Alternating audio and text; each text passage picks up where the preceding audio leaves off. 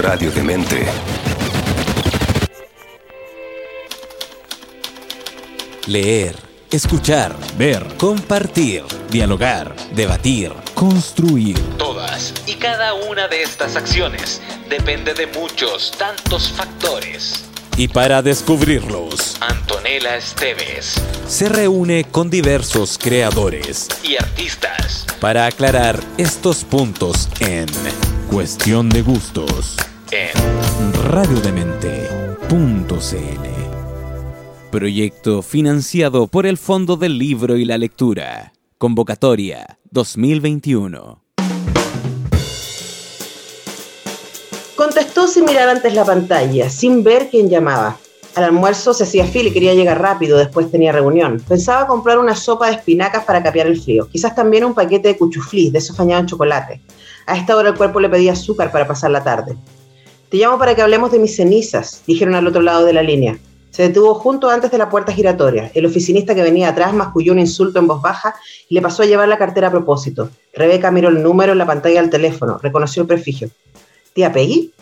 Hola, linda. La voz inconfundible de su tía abuela la llevó de regreso a las vacaciones de verano. La antigua casa de piedra en la playa, con la palmera frente a la terraza, balanceándose en el viento desganado de la tarde. Los tres juntos. No, más bien ellas dos, porque su padre se encerraba en el segundo piso durante horas.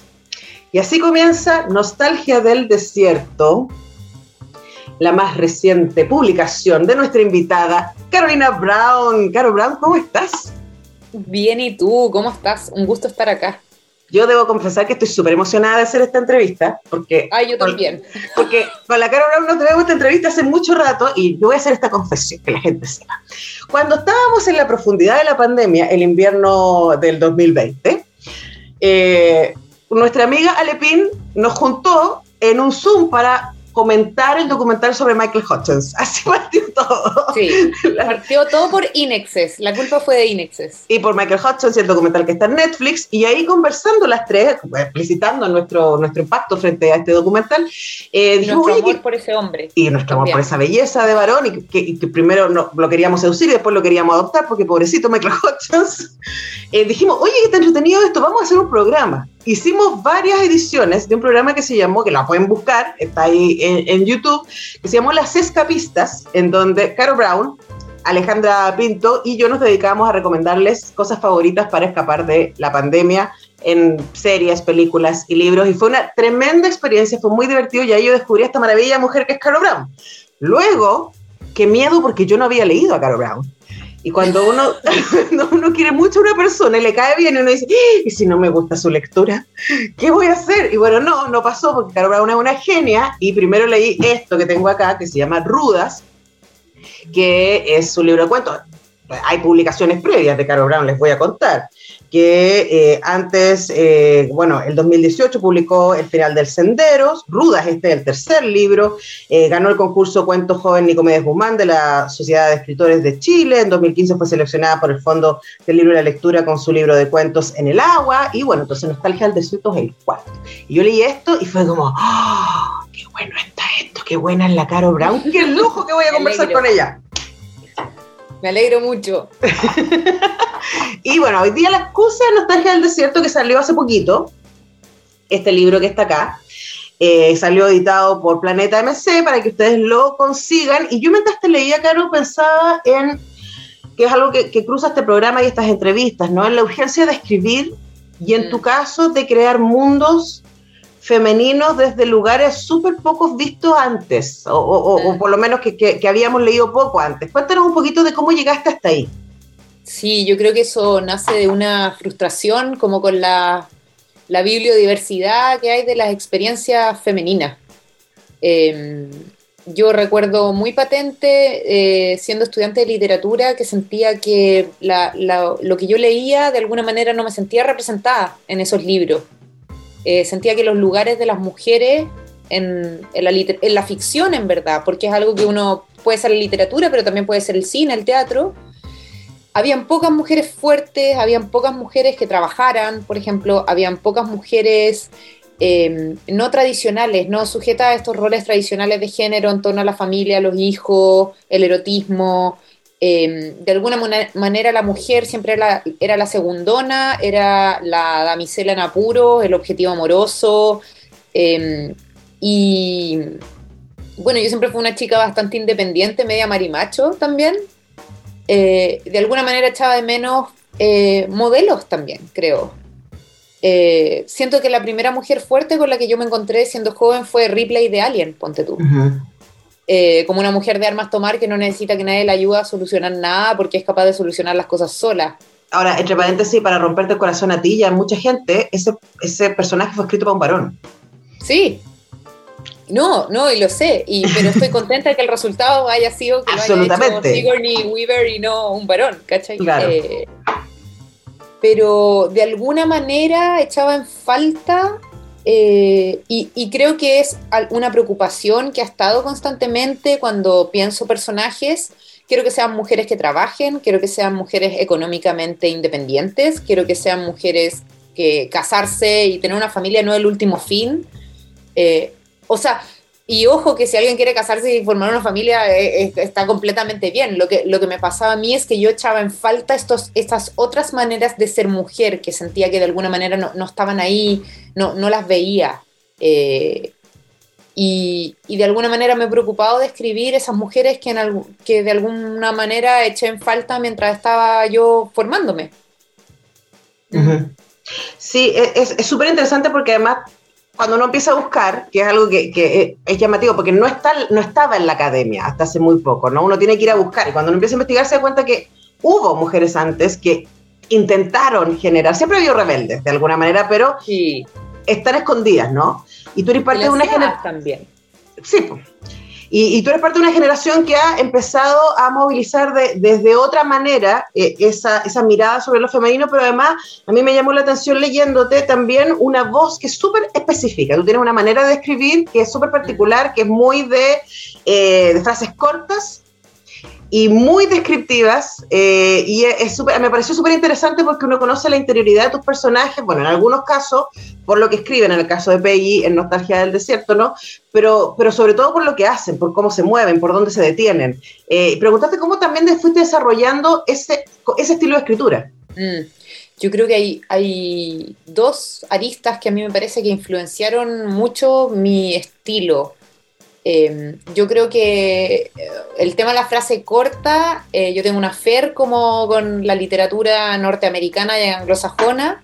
Eh, yo siento que, que, hay, y de hecho el inglés es mi segunda lengua, leo mucho en inglés y, y, creo que eso ha sido una influencia muy fuerte en como la construcción de un imaginario, pero también en la construcción de una voz, ¿no es cierto? fui una gran lectora de, sobre todo siendo adolescente, de literatura victoriana, eh, sobre todo como clásicos del, del, terror, y después ya más grande me pasé a Hemingway y a Carver y a la Escuela Norteamericana del Cuento. Creo que eso ha sido una influencia muy grande eh, en mi vida.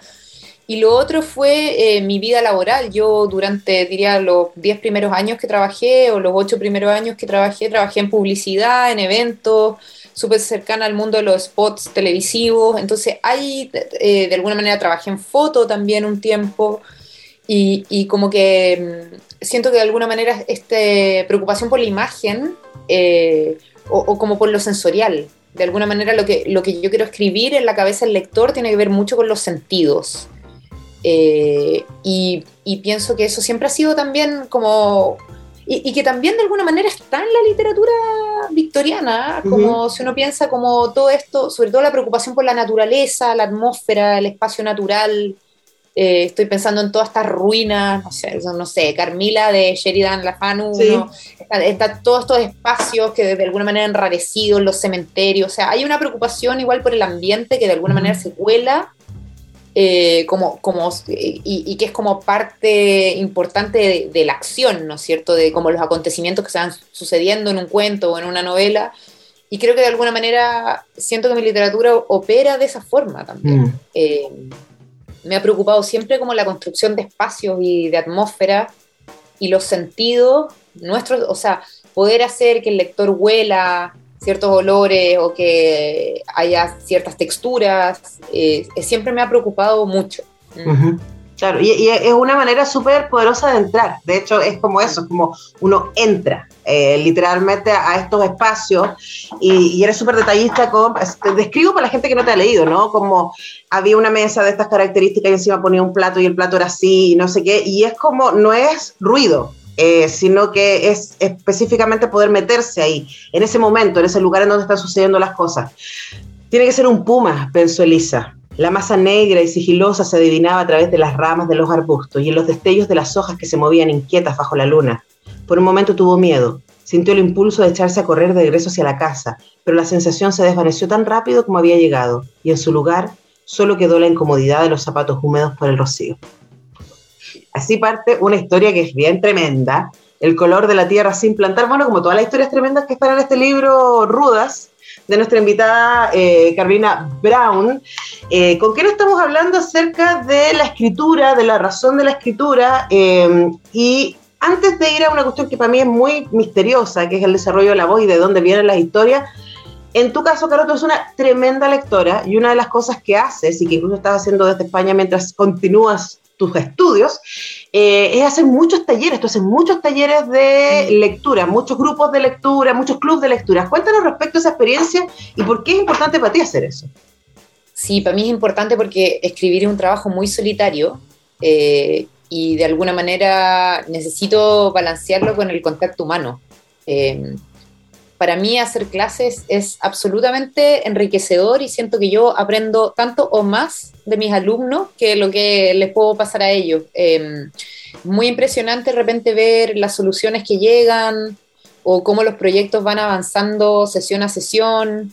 Eh, con respecto a las lecturas, como la riqueza que hay en la interpretación de un mismo texto a partir de las experiencias de vida o de los contextos o de las edades eh, que tienen las diferentes personas siento que mm, de algún modo lo, lindo que tiene la lectura es esto como que une, ¿no es cierto?, el diálogo. Eh, y que para mí cobra mucho más significado ahora, a, partir de no solo de la pandemia, sino de todo el proceso social que vivimos desde el 18 de octubre, donde siento que hay, hay de alguna, o sea, llegamos a ese proceso por la pérdida del diálogo, de alguna forma, o como la, por la pérdida del consenso, la pérdida de la conversación, y creo que la lectura es un excelente punto eh, porque leer te obliga a ponerte en los zapatos del otro. ¿cachai? Y tú, tú accedes a un libro y ves una historia desde una ventana muy particular, que, que, es ese personaje, ¿no es cierto? Y que puede ser un personaje que no, que no tiene nada que ver contigo, ¿no es cierto? Puede ser un, una, te permite leer, te permite viajar en el tiempo, ponerte en los zapatos de una mujer, de un niño, de un hombre, de un pobre, de un rico. Eh, y para mí eh, la lectura lo fundamental es que tiende puentes y te abre la mente. Y creo que, que sobre todo, por lo menos para, para, mí fue muy, muy fuerte vivir el encierro pandémico porque soy una persona que está acostumbrada a hacer mucha vida afuera. Eh, me hizo mucha falta el mundo exterior y encontré en la lectura un espacio como de refugio y de resiliencia. Y, y creo que a mucha gente le pasó lo mismo. Y, y, ha sido una experiencia como de crear comunidad también, que, hace falta también, porque de alguna manera estamos más conectados, pero también más aislados. Está como esta fantasía de que, o sea, que no es totalmente una fantasía, porque la, la tecnología sí nos conecta, pero de alguna manera perdimos esta cosa como de la gestualidad, o sea, yo de repente decía, pucha, veo, veo caras, pero no veo cuerpos. Nosotras no nos conocemos en persona.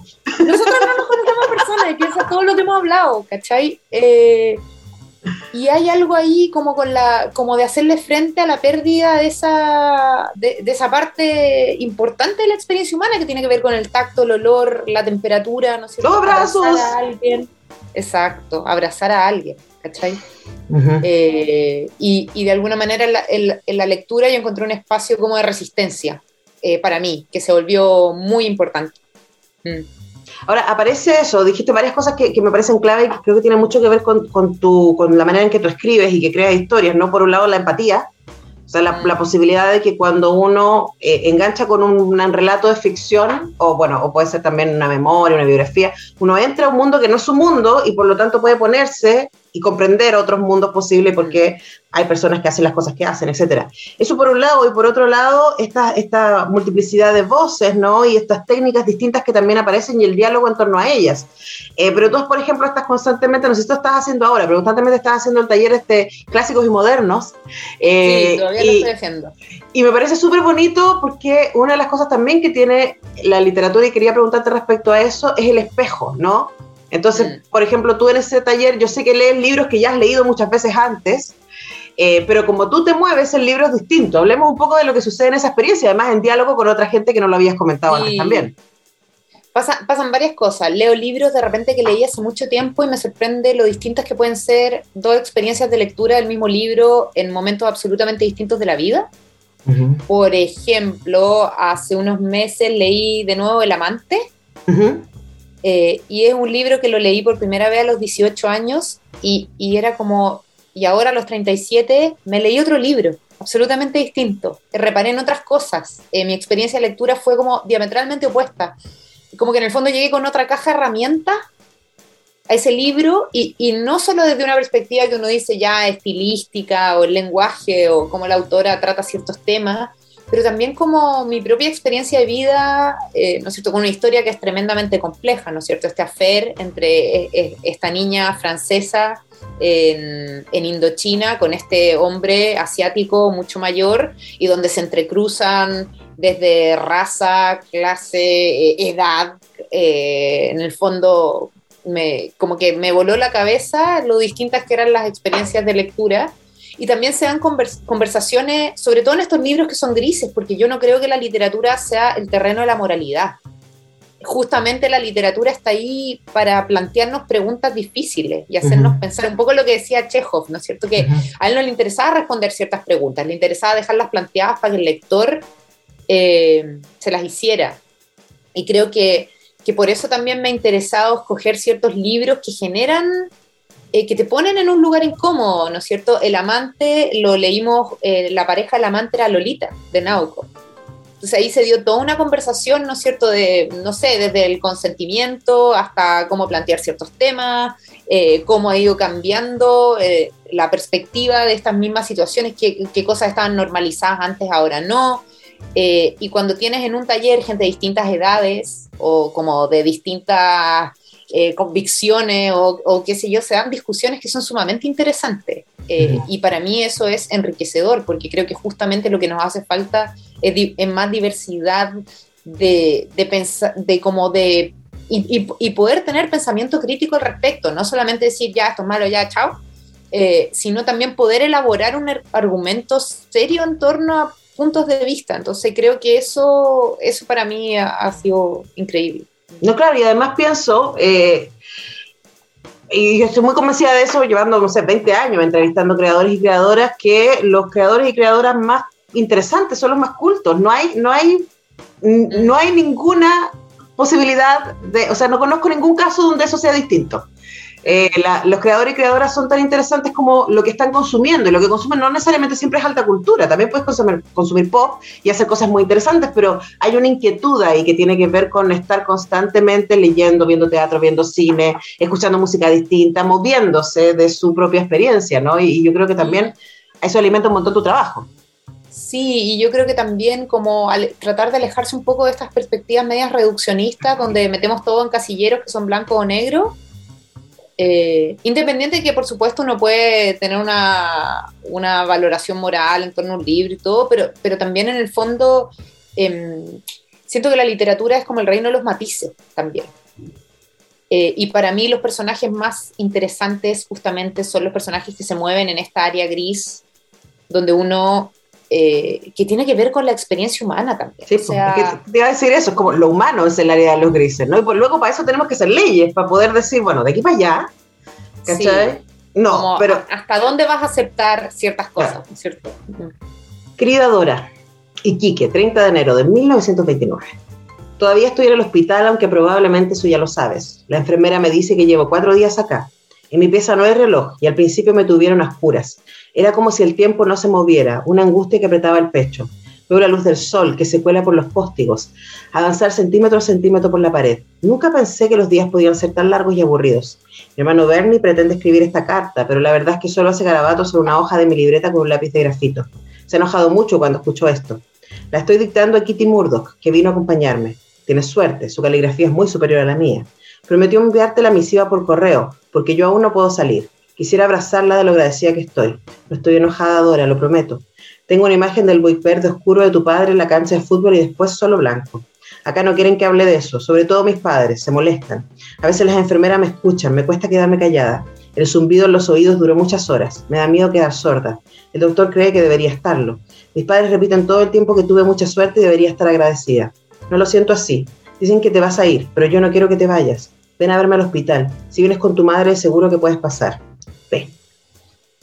Esa es la primera carta que leemos y yo me estoy quedando con los principios de Nostalgia del Desierto porque es un libro que, que es misterioso para el lector, lectora, y que se va desarrollando en la medida que eh, van sucediendo cosas, el lector, lectora va, entendiendo qué pasó en el pasado, eh, eh, a finales de los 20, y qué pasó también en el pasado de la protagonista. Es un libro que tiene dos protagonistas, Peggy y Rebeca, está contado desde el presente por Rebeca, que escucharon al principio del programa, parte el libro recibiendo una llamada de Peggy, que es su tía abuela, que es una anciana que vive en, en, Inglaterra, eh, y que le pide que se haga cargo de sus cenizas. Entonces vamos viendo lo, lo, que le pasa a Rebeca al tener que reconectarse con Peggy.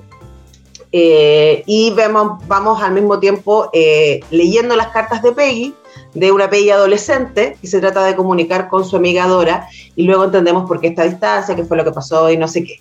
Entonces ahí di como las pistas de estructura del libro, claro, que me mm. pareció súper interesante, ¿no? O sea, por un lado, presente, pasado, el presente súper desde el, dolor que me da retornar al pasado, y también esta cosa de que utilizas una narrativa en de una tercera persona, un narrador testigo que está ahí describiendo lo que le pasa a Rebeca. No leemos, no leemos los pensamientos de Rebeca, vemos lo que hace, lo que le pasa, y leemos las cartas de Peggy. Eh, para ir armando eh, en la cabeza de quien lee, entonces los puntos que quedan sueltos, porque es bien misterioso el libro al principio, pero es muy entretenido. Hablemos un poco de por qué escogiste ir contando esta historia así.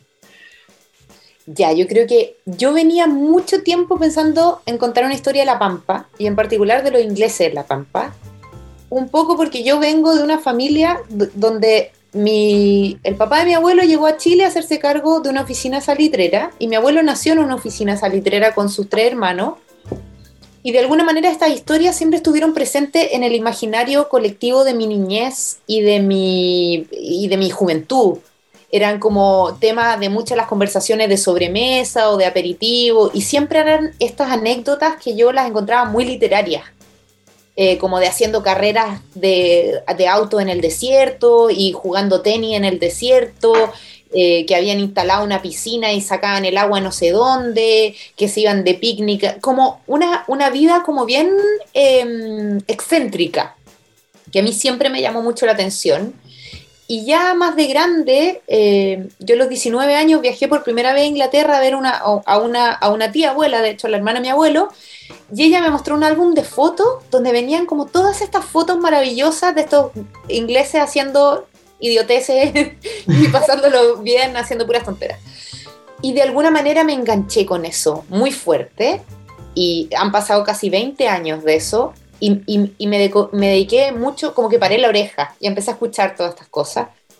Y en algún momento quise hacer algo con esto, pero eran solo anécdotas, como, eran como cuadritos y de alguna manera dije, bueno, qué ganas de hablar de este mundo, porque este mundo desaparece, de un, o sea, es parte de nuestra herencia como chilenos, ¿no es cierto? Sobre todo la gente que vive en el norte, pero se sabe muy poco de cómo o uno, o uno como una persona normal puede acceder muy poco a este mundo porque todo lo que conocemos viene por parte de la gran historia, ¿no es cierto? Como la, historia económica, política, eh, como, como de los intereses, los capitales. Eh, todo lo que pasó con el movimiento obrero, que es súper importante, pero yo sentía que la vida de la gente común y corriente que vivía ahí eh, y que de repente, no sé, que cocinaban el día domingo para el almuerzo familiar, eso no, no, no estaba.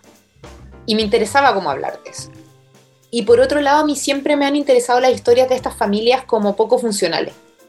O sea, en el final del Sendero, que es mi novela anterior, se plantea la historia de, estas dos mujeres que están absolutamente solas como un dedo y de alguna manera arman como una especie de unidad familiar eh, y adoptan un perro y hacen una serie de cosas. Acá tenemos en el fondo la figura de Eddie, que es el padre de Rebeca, que es un padre soltero, a principio, a finales de los 80, a principios de los 90, una época donde es muy rara también esa figura del padre soltero. Y, la única figura materna que padre y hija tienen es esta tía abuela, que es absolutamente excéntrica y que viene con toda esta herencia de la pampa y estas historias raras, y, es un personaje como entre querendón y un poco intimidante también.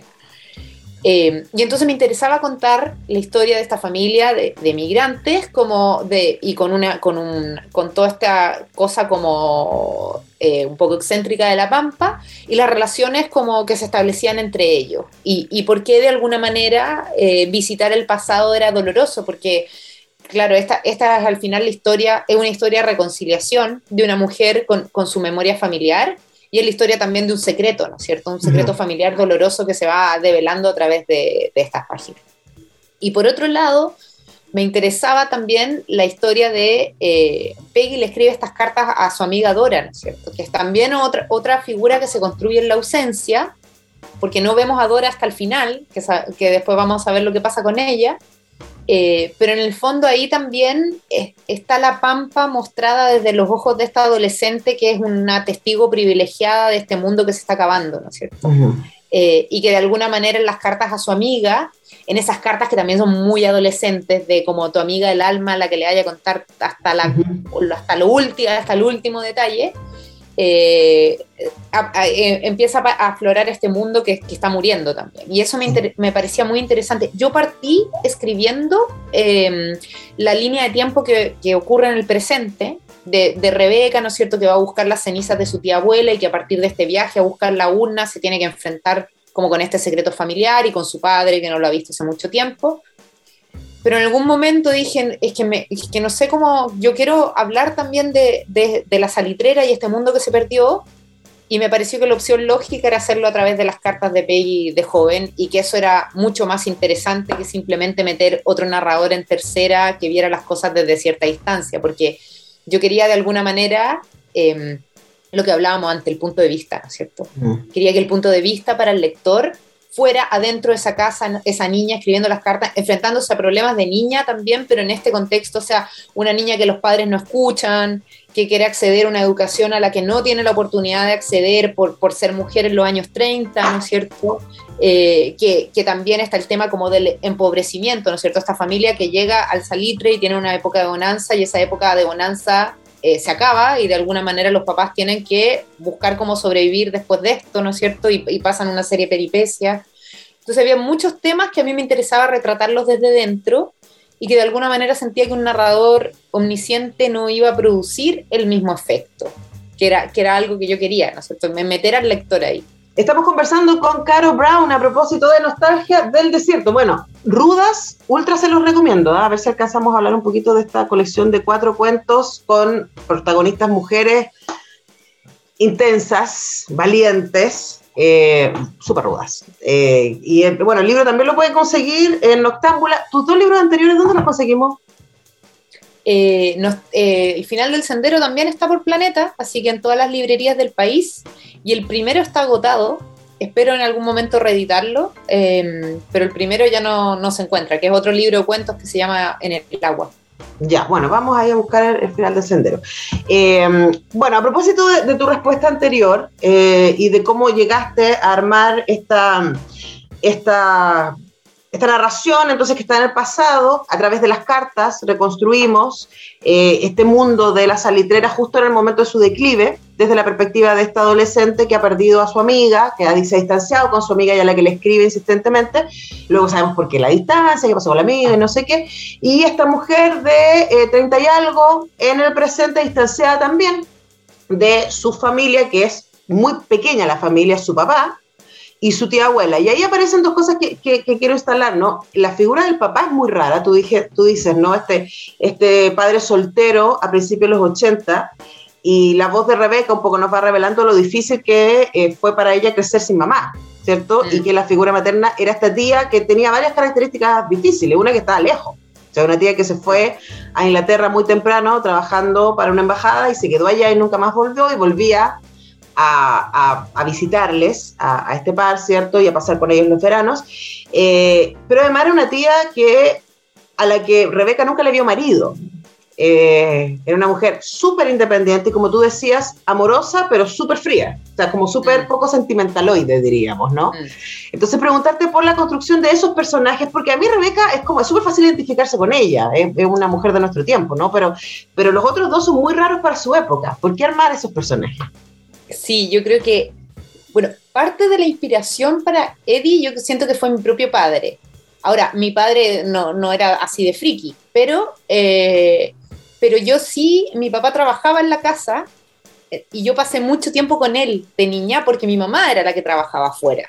Mi mamá iba a la oficina y mi papá tenía la oficina en la casa, entonces se daban situaciones eh, como divertidas, no, sé, como, como por ejemplo meterme a la oficina a, tratar de robarme unas tijeras y, y, romperle un cajón, ¿cachai? Como como todo este tipo de cosas, como, o, que fuera él el, encargado de irme a dejar y a buscar al colegio, o, entonces un poco de ahí salió la idea, porque en el fondo para la época era raro también, porque yo me acuerdo que eh, era normal que, no sé, la mamá te fuera a dejar al colegio, que la mamá fuera a la reunión de apoderados, que, que, la mamá fuera a la presentación de fin de año, pero como mi papá era el que estaba en la casa, muchos de esos roles los asumía mi, papá y encontré que era una figura súper interesante trabajar con eso, porque ahora es mucho más actual y está más normalizado, eh, pero en el fondo lo que yo quise explorar era como llevar esto a los 80 y como y exagerarlo, ¿no es cierto?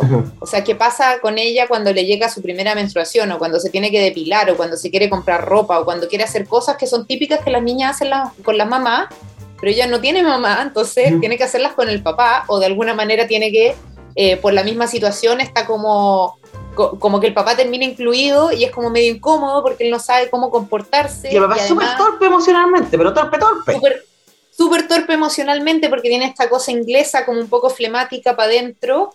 Eh, entonces, como, como esa situación rara, yo la quería explorar. Ahora, tú nunca dudas de que es muy buena persona. Esto es súper interesante, ¿no? Porque tú cachai que es un poco friki, tú cachai que es frío, pero que está haciendo lo mejor que puede. Eso queda súper claro desde el inicio del libro. Y de hecho uno está leyendo, pero ¿por qué Rebeca está distanciada del qué hizo? Después no cachai qué hizo. O qué no hizo, más bien. y bueno, y Peggy, pues. Y Peggy, yo creo que, bueno, es que como que a mí siempre me han gustado los personajes excéntricos.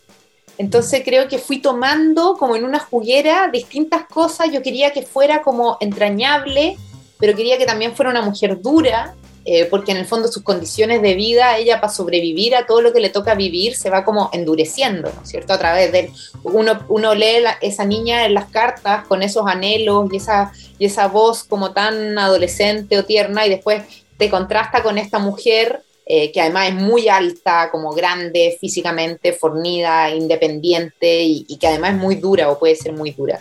Entonces me, me interesaba como explorar también, porque siento que mm, en el fondo Peggy es como una mujer de su época. Ella quería ser independiente y pagó un costo por ser independiente, ¿no es cierto?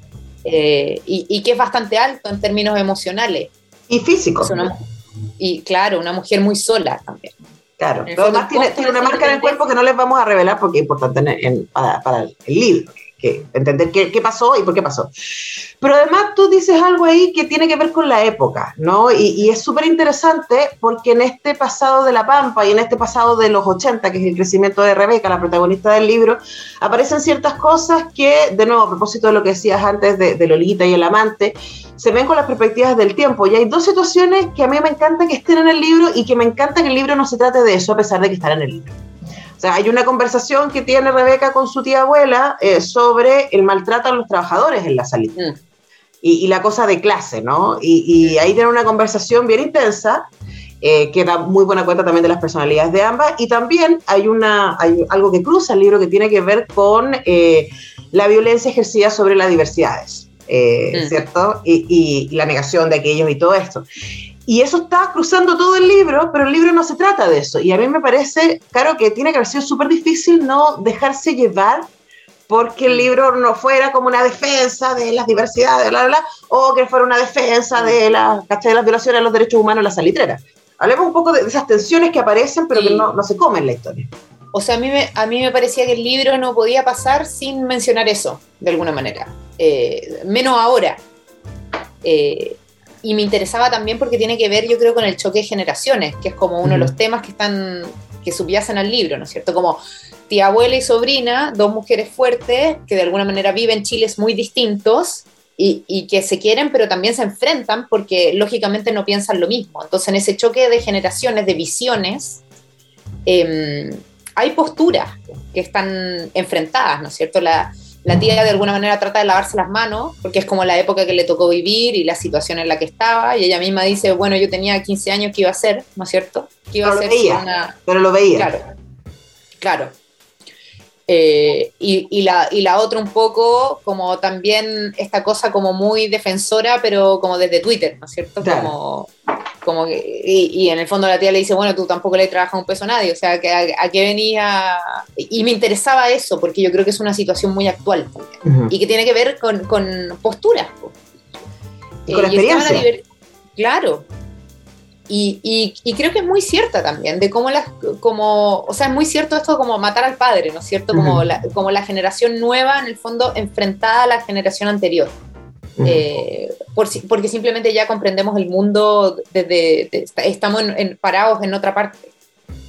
Eh, y el tema de la diversidad yo creo que para mí siempre ha sido importante en la literatura. Eh, y no, no sé, creo que creo que tiene que ver con que en el fondo yo creo que uno debería tener derecho a, tener, a vivir la vida que quieres vivir. Eh, y, y, siento que eso, no sé, de alguna manera eh, me importaba tener un personaje como Dora, eh, pero de alguna manera tampoco me sentía preparada para asumir la voz de un personaje como Dora en su complejidad, ¿no es uh -huh. cierto? Entonces Peggy es como testigo de, de, de, Dora, pero, pero no toma tampoco el lugar de Dora. Y por eso para mí era importante también que Dora tuviera la última carta, de alguna manera darle la última palabra. Que no la vamos a leer porque eh, tienen que leer el libro para entender esa carta. Exacto. Pero me, me dio mucho miedo también, eh, porque en el fondo quería preocuparme de que no ser condescendiente con el personaje, eh, no caer en lugares comunes con el personaje y, y, y, estoy contenta como de haber tomado el riesgo, creo. Uh -huh. Sí, no, y además está, está, muy equilibrado, porque insisto, yo creo que son temas que son tan contingentes que puede ser muy tentador perderse ahí y no. Contar básicamente lo que es el corazón del libro, que es, esta, que este tema con el pasado y lo que nos duele en nuestros relatos familiares y todo aquello. Bueno, no sé qué más decirle para que se consigan nostalgia del desierto, de verdad, léanlo, no solamente porque Caro Brown es mi amiga y la quiero mucho, sino porque es un gran libro. Y esta esta belleza de cuentos que es ruda, de verdad, es una eh, es un regalo. Igual es rudo. debería venir. Es rudo. Rudo es rudo, debería con esas advertencias y con esos sellitos que digan así como pa, para corazones firmes. Eh, querida, créelo, no se nos acabó el programa, así que hay que presentar la última canción y despedirse. Oye, pero Tú me dijiste tres canciones.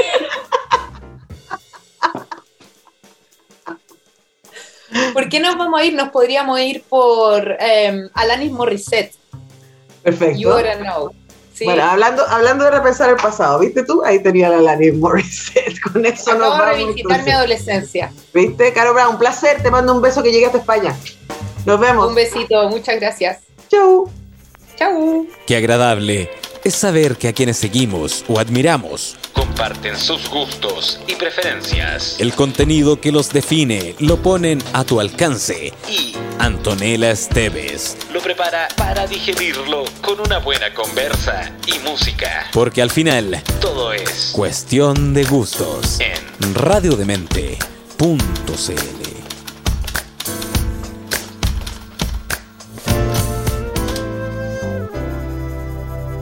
Proyecto financiado por el Fondo del Libro y la Lectura. Convocatoria 2021.